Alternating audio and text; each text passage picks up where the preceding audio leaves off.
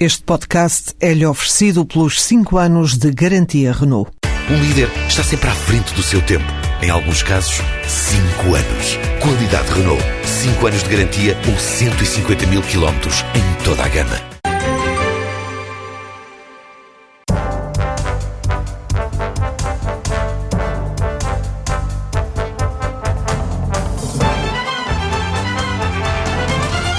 Economista, empresário, antigo presidente da CIP, Confederação da Indústria Portuguesa, Pedro Ferraz da Costa é presidente do Fórum para a Competitividade. Boa tarde, bem-vindo. Boa tarde. Eh, comecemos por um assunto muito concreto e que esta semana continua na agenda: o pagamento uh, dos subsídios de férias aos funcionários públicos. Compreende a decisão do governo em o tempo que demorou, a forma como, como tratou deste assunto? Acha que foi bem tratado?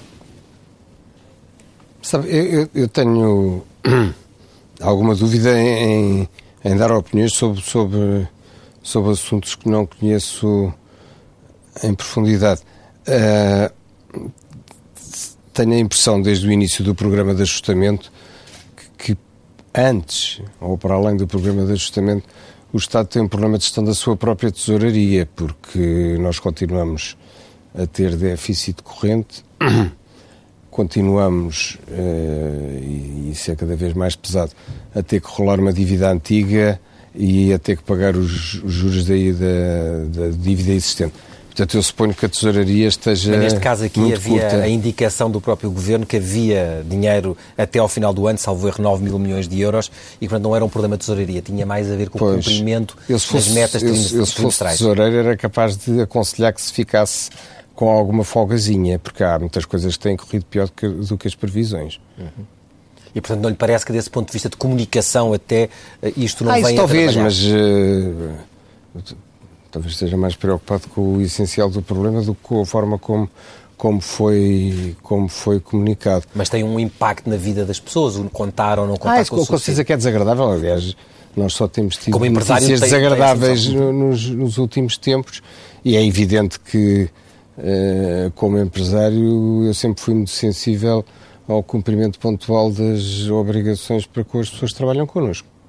Estamos de qualquer maneira a meio da legislatura e este episódio, mas outros também, provocaram um enorme desgaste. É habitual em Portugal, ou não só em Portugal, que os governos se desgastem, mas a verdade é que, perante também o contexto económico e financeiro em que estamos, este governo envelheceu eh, muito rapidamente. Ahm, acha que há espaço político para executar estas reformas que têm ainda que ser feitas, nomeadamente na administração pública, ou essa janela de oportunidade se fechou eh, definitivamente? Eu, se estivesse sentado na cadeira do Doutor Seguro, quase que acenderia uma velinha todos os dias para que o Governo pudesse cumprir este penoso ajustamento, porque se o Governo não o cumprir, será o Governo seguinte que terá que o fazer. E uma parte do, do, do ataque político do, do PS ao Governo, se- sem pôr em causa que poderia ter havido uma colaboração mais próxima e que ela era com certeza muito útil, faz com que nós eh, estejamos, eh, visto de fora, a, a caminhar para uma, para uma, para uma situação que, dá uma imagem de, de instabilidade que torna tudo o resto mais difícil. Mas os livros que falam, os estudos que falam sobre os ajustamentos e as reformas do Estado, nomeadamente as reformas do Estado Social, todos eles dizem uma coisa: estes processos têm que ser feitos muito rapidamente e logo que possível. A verdade é que demorámos muito tempo aqui, até por questões legais de preparação da lei, a chegar aqui. é, eu, a esse respeito, gostava de dizer duas coisas. Nós fizemos um, um- um estudo antes do memorando de entendimento que publicamos e fizemos uma análise do memorando e depois fizemos um balanço ao fim de seis meses. Nós defendíamos aquilo que se costuma chamar o front-loading das medidas porque, conhecendo o país, as dificuldades e, e- e a lentidão de execução que quase tudo tem em Portugal, parecia-nos que se não fosse tudo feito muito no princípio, que a resistência, eh, enfim, todos os grupos que não se querem adaptar, a certa altura se tornasse dificilmente suportável. E o governo caiu nesse erro.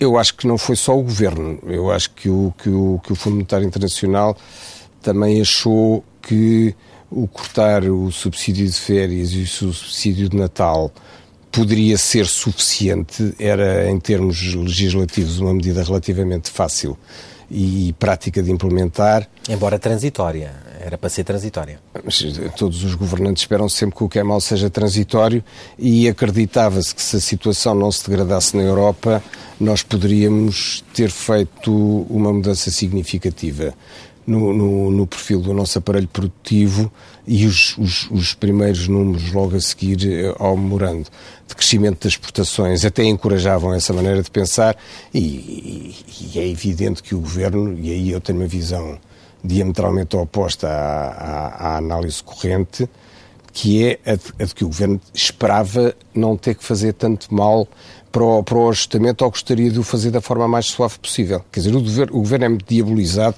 Uhum e é quase acusado ou de fazer mais do que a Troika, que queria, o que eu nunca achei, ou de eh, quase estar a fazer isso porque tem um prazer sádico em tornar a vida não, difícil às pessoas. a verdade é que as medidas de austeridade que foram uh, postas Sim. em prática, nomeadamente no que diz respeito à parte fiscal, Sim. a verdade é que as, o, o volume de medidas foi além do que aquilo que estava prescrito no memorando de entendimento. Mas nunca chegou. Do ponto de vista nominal, olhando Sim, para as metas. mas nunca chegou.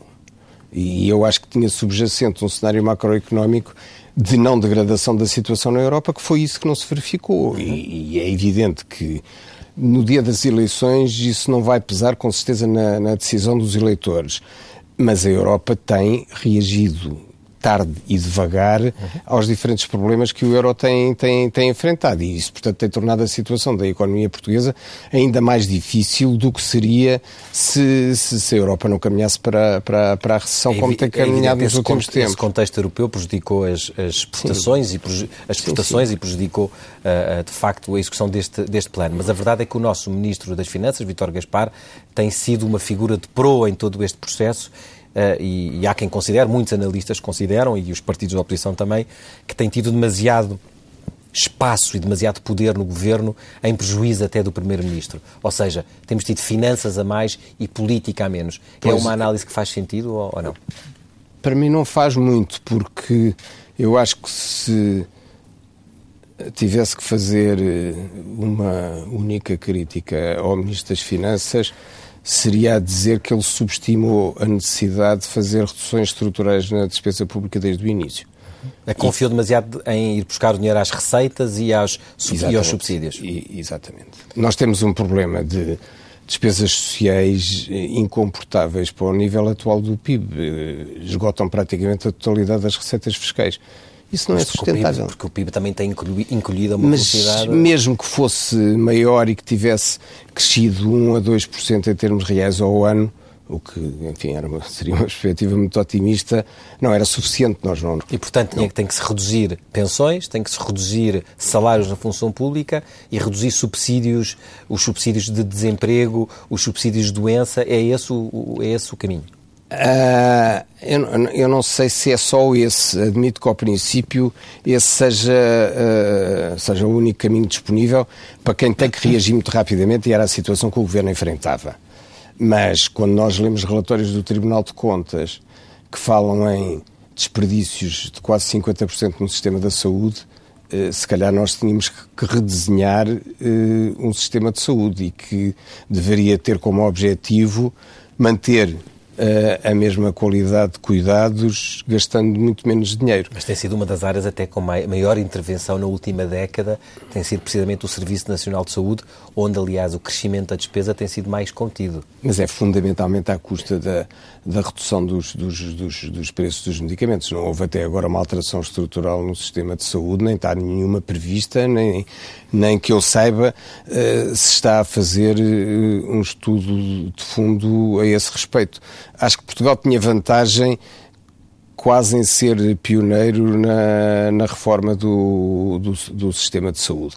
Nós temos algumas áreas de excelência, em alguns aspectos poderíamos eh, exportar esses serviços ou acolher doentes em determinadas, em determinadas patologias e acho que teríamos muito a ganhar se fizéssemos uma análise económica rigorosa das áreas onde, onde, onde se está a gastar mais dinheiro, se é necessário gastar tanto, isso devia ser contratualizado numa, numa ótica de médio prazo, porque, porque há países que, que têm conseguido gastar a despesa social de uma forma mais, mais eficiente, mantendo níveis muito elevados de satisfação das necessidades das pessoas. Os, os, os, os países escandinavos conseguiram, em reformas que duraram 10, 15 anos, alterar estruturalmente aquilo que gastam em saúde e aquilo que gastam em segurança tem social. Têm tem despesas mais elevadas do que, do que, do que Portugal Têm despesas mais elevadas em porcentagem do PIB mais baixas do que as nossas. Uhum.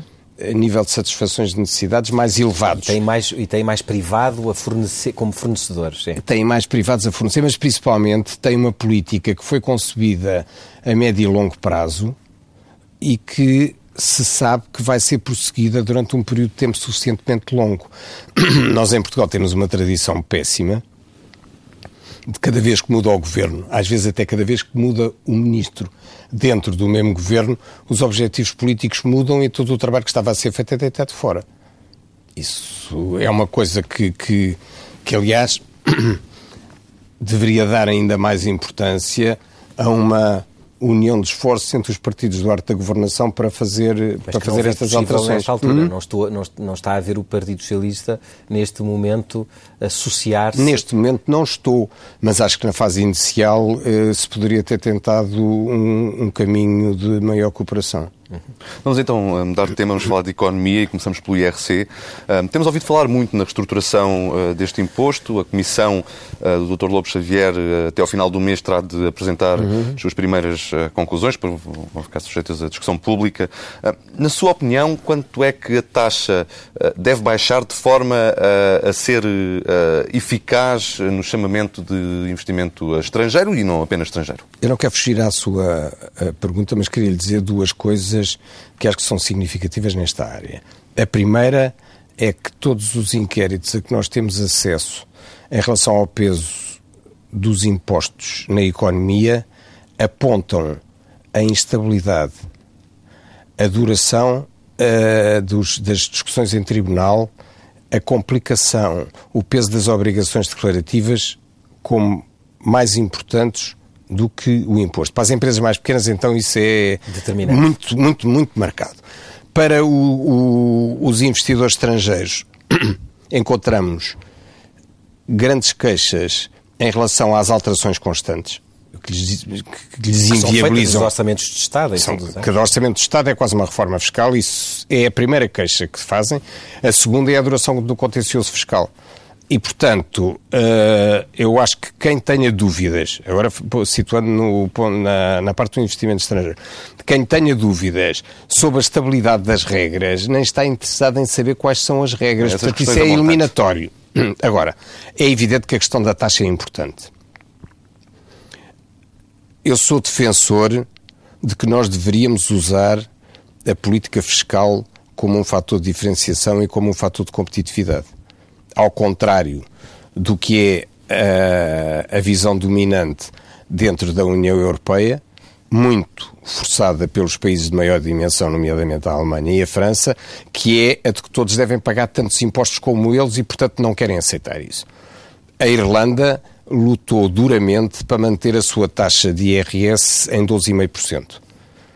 E neste momento. Quando assinou o memorando, exatamente. Exato. Isso é tão eficaz na atração e localização da atividade produtiva na Irlanda que os Estados Unidos estão muito preocupados, porque já têm peso para os preocupar, pelo facto de haver muitas empresas americanas que por esse fator... Deslocam-se para a Irlanda. Deslocam-se para, para, para a Irlanda, portanto, e nós aqui precisávamos... Empresas até muito conhecidas do grande público, Exato, Google, etc. Exatamente. Amazon, e, e, portanto, nós precisávamos muito de usar até onde fosse possível o, o fator da atratividade fiscal, até porque não tem custos. É, é, é uma coisa que é muito difícil fazer perceber no, no, aos funcionários do Ministério das Finanças, é que eles não estão a perder 30% sobre uma determinada receita. Estão eventualmente a aceitar receber 15 ou 20 sobre uma receita que não existiria se não o fizessem. Ter portanto, uma base é, maior, portanto. Uma base maior. Disse aceitar 15 ou 20. 15 ou 20 seria uma taxa razoável de IRC? Eu acho que o objetivo da Comissão, e é público, é que Portugal se possa situar no primeiro quartil da, das taxas de, de IRC na Europa. Então entre 20 e 25, é acima dos 20%, provavelmente 23, 24%.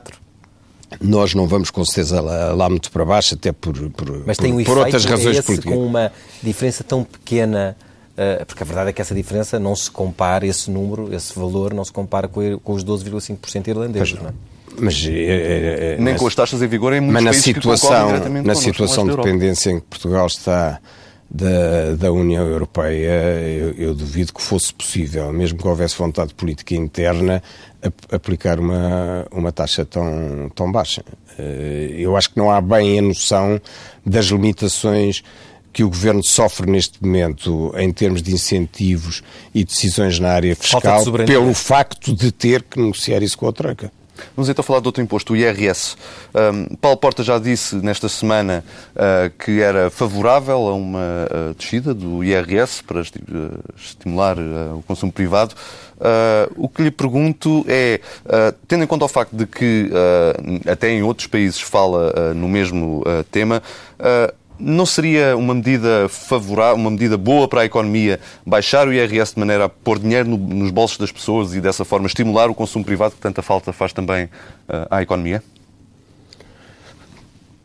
Pois eu, eu tenho aí também uma, uma, resposta que se calhar não é muito agradável. Nós não, não podemos ambicionar voltar aos níveis de peso do consumo no produto interno bruto que tínhamos antes desta crise. Quer dizer, como é que é possível uma economia com as necessidades de investimento para criar novas atividades poder distrair 68% do produto para consumo. Nós chegamos a níveis quase americanos em termos de, de, de, de peso do consumo no, no PIB eh, e, portanto, de uma economia que é acusada de ser das mais consumistas, dilapidadoras de recursos, poluentes do mundo. Portanto, eu não, não, não me parece que o objetivo... Mas caiu muito o consumo privado, caiu muito nos últimos uh, três anos, nomeadamente nos últimos dois. Uh, mas mas, mas é, é preciso ver se nós estamos a avaliar isso em valor ou em volume. Tem em valor ou em volume. Em termos de, de, produtos alimentares, nós não temos essa queda em volume. O que tivemos foi uma baixa, de, houve um ajustamento de preços muito forte. Aliás, basta passear por qualquer zona comercial para, para ver que é difícil encontrar qualquer coisa que não esteja em saldos ou com descontos prometidos de 20, 30, 40%. Ou fechado mesmo. É, isso, isso, é, isso é a baixa, a baixa global do consumo, que em muitos casos significou que as pessoas se concentraram noutro tipo de comércio e onde encontravam uh, propostas mais económicas em, em, Mas em termos de preço. É que uma parte deste ajustamento fez com dinheiro que saiu dos salários e que, e que foi para o Estado, ou seja, que está a financiar diretamente o Estado. Sim. Os impostos, o nível, o nível de, de impostos sobre Sim. as famílias é muito elevado. A Sim. pergunta. Uh, Nomeadamente é o IVA, logo nomeadamente também o IVA. Mas no caso do IRS, Teve mais peso do que os outros. o caso pois, do IRS, agora, sim, este ano, em 2013, sim. é muito pesado. A questão é saber se, essa, se esse peso, se fosse ligeiramente reduzido, nomeadamente a, a partir de determinados valores, os valores mais baixos, isso não podia ser um estímulo também eh, ao consumo e, portanto, a fazer crescer o PIB, fazer aumentar o... Eu acharia mais importante que estimulasse a poupança, ou que alimentasse a poupança, porque da minha experiência de muitos anos o dinheiro que está no bolso das pessoas acaba, é mais bem utilizado do que o que está no Portanto, Estado. É desejável que o consumo privado continue moderado ou até que caia mais? Enfim, na hipótese mais elevada, moderado. Aliás, repare que dentro do consumo havia uma parte muito importante que era bens de consumo duradouros. Se as pessoas trocarem de telemóvel uma vez dois, em dois anos em vez de uma vez por ano, uh, gastam metade. Mas houve mercados que, que, desapareceram, o mercado dos automóveis desapareceu completamente. E porque, porque as pessoas estão a manter os carros mais tempo. Agora, continua a ser verdade que nós estamos no, no top 5 da Europa em percentagem de vendas de Mercedes, BMWs e Audis. Mas é uma minoria da população. Não é uma tem. minoria, porque já, já são estão, essas marcas estão nos, nos primeiros 10 lugares de vendas em Portugal. Portanto, não é assim tão minoria como tudo isso. Vamos então falar de investimento. Um, tem sido uh, crítico do papel uh, ou da articulação entre a ICEP, a economia, as finanças, diz que há uma falta de articulação. No entanto, o ministro Paulo Portas tem-se desdobrado em muitos contactos. Uh, esteve, uh, fechou, fechou acordos com a Venezuela na, na semana passada. Uh, na próxima semana vai ao México. Houve também outros acordos a serem fechados com outros países. O que lhe pergunto é onde é que está a falhar a diplomacia económica, na sua opinião, se é que está a falhar? A atração do investimento direto estrangeiro. os resultados são decepcionantes. Não há resultados. Nós, o investimento direto estrangeiro que tem existido em Portugal é fundamentalmente feito por empresas que já cá tinham atividades, ou seja, nós não estamos a atrair novo investimento, nem novas empresas para investir em Portugal. E o inquérito recente que a Câmara de Comércio e Indústria Luso-Alemã fez em colaboração com a Roland Berger nos, eh, na Alemanha, onde foram feitos inquéritos de opinião bem feitos, detalhados a um número muito elevado de, de empresários, mostrou que só 8% é que admitiu a hipótese de investir em Portugal. Ora, isto contrasta com uma satisfação verificada e anunciada daqueles que estão em Portugal. Porque é que a Bosch, a Siemens, a Continental Mabor, a Auto Europa têm atividades em Portugal com que estão satisfeitos e não se consegue atrair uh, mais empresas uh, desse país? Porque não há novo investimento, porque o contexto é difícil do ponto de vista europeu? Porque nós falhamos em três ou quatro pontos que são, que são, que são fundamentais e em relação aos quais não fazemos progresso, sem ser por uma ordem qualquer. O problema da instabilidade fiscal e do contencioso fiscal. Já o mencionámos. Os hábitos de pagamento, que são os piores da Europa, dentro da economia portuguesa. Nós temos prazos médios de pagamento entre as empresas que andam acima dos 50 dias e do Estado ainda pior. Uh, o contencioso laboral, a, a, flexibilização de alguns aspectos da legislação. Já vamos falar do mercado Não impede uh, a ocorrência de imensos processos em tribunal. Há, há cerca de 250 mil processos em tribunal de trabalho eh, porque a legislação, a forma de arbitrar conflitos, toda está canalizada para o sítio onde demora mais tempo a resolver. Eh, isso é uma coisa que faz muita impressão aos investidores, aos investidores estrangeiros. E, portanto, e, e depois uma outra, é que é muito difícil a um investidor estrangeiro não ter que trazer também capital circulante, porque sabe que tem eh, muitas dificuldades em o, o obter junto do, do, do, mercado bancário local. E, e, portanto, um país, ainda por cima que está sob assistência, isto neste momento é um dissuasor uh, muito grande. Eu, eu acho que a maior parte das pessoas em Portugal não tem uma ideia de como estes episódios do termos caído em default, uh, termos aceito um. Não caímos em default, não chegámos a, a cair em default. Mas quer dizer, fomos, pedimos apoio à 25 hora uh, e, e, é evidente que isso piorou muito a imagem do, do país no, no exterior. Bom, mas... Ou seja, as empresas portuguesas neste momento uh, têm essa dificuldade uh, adicional no, no, relacionamento com a empresa estrangeira. Mas, mas voltando ao, uh, ao, investimento direto estrangeiro e, e, e, tendo em conta tudo o que acabou de dizer, não há perspectivas de que isso venha a ser alterado nos, nos próximos tempos? Se nós não fizermos nada, com certeza que não vai.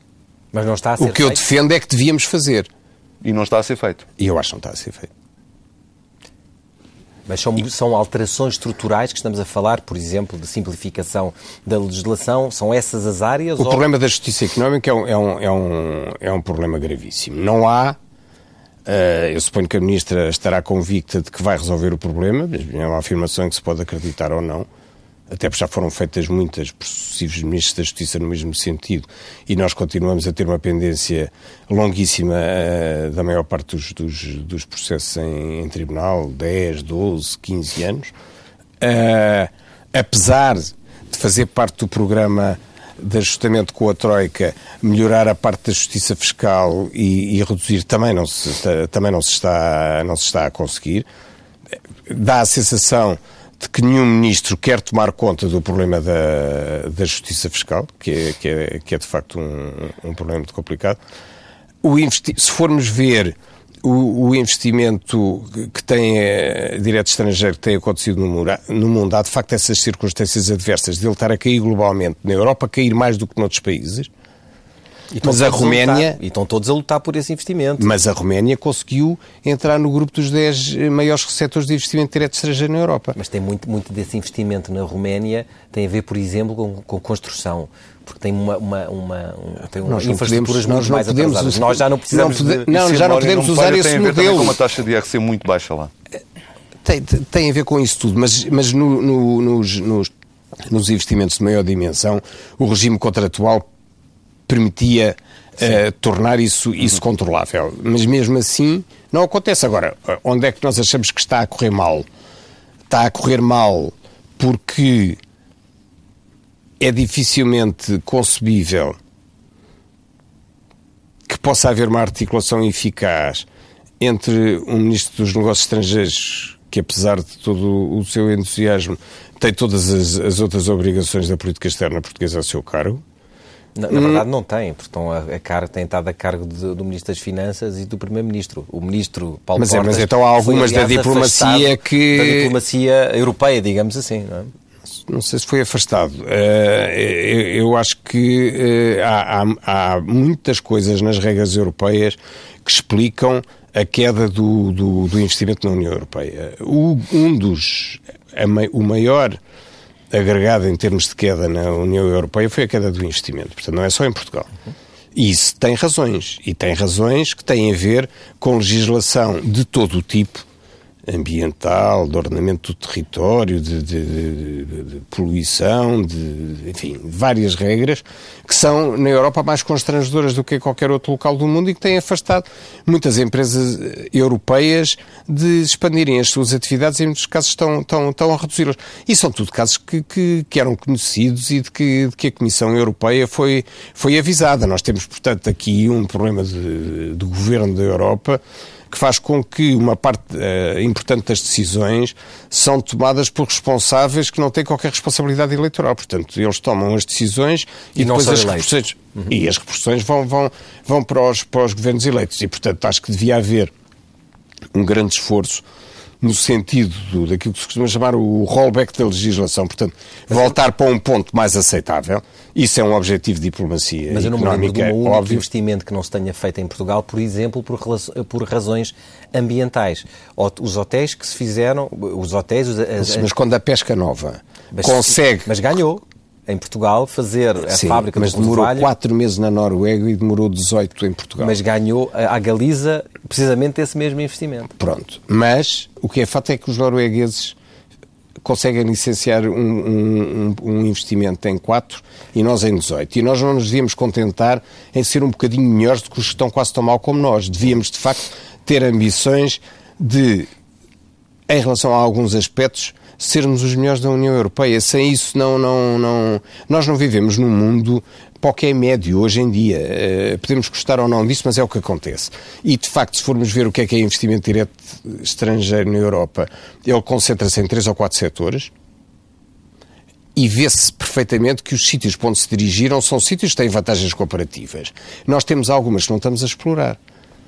A conjugação das aptidões em tecnologias da informação com a formação financeira faz com que haja algumas atividades que estão a ser localizadas em Portugal por instituições financeiras estrangeiras para tirar partido disso. Muito bem. Esse dossiê devia ser entregue a alguém que deveria ser capaz de pegar em milhares de licenciados dessas áreas e conseguia criar condições para, em vez de serem atraídos para o estrangeiro, tentarmos nós atrair essas empresas para as localizar em Portugal. Porque temos outras condições de custo, muitas vezes até são melhores do que as que eles têm nesse país, e temos casos de sucesso que já funcionam cá e de empresas que estão interessadas em que mais venham para cá porque não olham para os outros em termos de concorrência destrutiva, mas sabem que se tivesse aqui uma espécie de cluster nessa área, melhorava para todos. Só para, para Isso não está a ser feito. Só para encerrar este ponto, para, para percebermos melhor, quem é que deveria então coordenar a atração do investimento eh, direto estrangeiro em Portugal? Deveria ser o Ministro dos Negócios Estrangeiros, deveria ser o Ministro da, Economia, tem que ser tudo concentrado na ICEP. Uh, uh, qual é a sua opinião? É essa. Devia ser o Primeiro-Ministro, como é a Inglaterra a Inglaterra tem um programa quantificado com objetivos anuais de internacionalizar não sei quantas presas por ano. Uhum. O primeiro-ministro britânico assumiu a responsabilidade de acompanhar o dossiê de 10 delas. O que isto mostra a prioridade política que ele dá ao assunto. Cria obrigações em relação a todos os outros membros do governo, porque isto é um problema do governo neste momento, nós não temos qualquer hipótese de assistir a uma inversão da subida do, do, desemprego a não ser através de investimento direto estrangeiro. Se formos esperar que haja mais capital internamente, mais confiança nos nacionais para, para, para, para investirem mais, ou que o problema do crédito bancário esteja uh, resolvido, quando é que vamos resolver o problema? Não é o supercrédito fiscal, como foi apelidado, que vai ajudar a resolver este problema? É capaz de conseguir antecipar algumas decisões. Isso, Acho acredito, que sim. Acho que sim. E, em alguns casos, será mais um prémio para quem já tinha tomado a decisão. O que também não me parece mal. Eh, porque talvez seja de, de, premiar, premiar os mais ousados e não os mais retrógrados. Devia ser estendido, de qualquer maneira, depois esse supercrédito para o próximo ano. Isso é uma, uma, pergunta impossível. Nunca nenhum ministro lhe vai poder dizer, para uma medida que aprovou até 31 de dezembro, mesmo que esteja a, a, a considerar no dia 20 e tal de dezembro, opinião, dizer que afinal há mais seis meses. Ah, eu, eu, eu, eu acho que sim. Embora me pareça que em termos de médio prazo nós ganhávamos mais em ter um mecanismo de dedução de lucros retidos e reinvestidos, porque as empresas portuguesas precisam dramaticamente de se recapitalizar. Sim, esse é um dos maiores problemas. Falemos um pouco sobre o mercado de trabalho, o custo do trabalho. Ainda esta semana saiu um estudo da OCDE, da OCDE hum. que indica que o custo de trabalho eh, em Portugal foi o que mais caiu Uh, entre os países da OCDE e onde a produtividade mais aumentou. Temos hoje o salário, ainda temos hoje o salário mínimo mais baixo da zona euro, mais baixo até do grego, que tem vindo a cair de forma uh, Sim, muito rápida. Era insustentável ao nível uh, a que estava, não é? Porque era de facto muito, uh, muito elevado. Um, é, acha legítimo que os empresários ainda se queixem do nível salarial em Portugal? Olha, eu não sei o que é que é, eu não sei o que é que é salário médio, não sei o que é que é produtividade média, não sei o que é que é empresário médio. Uhum. Nós temos um enfoque um pouco demagógico em termos de grande apoio às PMEs, que dificilmente podem ter produtividades elevadas e pagar salários muito mais elevados. A mudança de um sistema económico virado para o mercado interno para um sistema virado para o exterior há de ser feito essencialmente por empresas de maior dimensão e de dimensão média que praticam salários acima dos, dos, dos salários mínimos e que, em relação às quais não parece que haja grandes problemas salariais.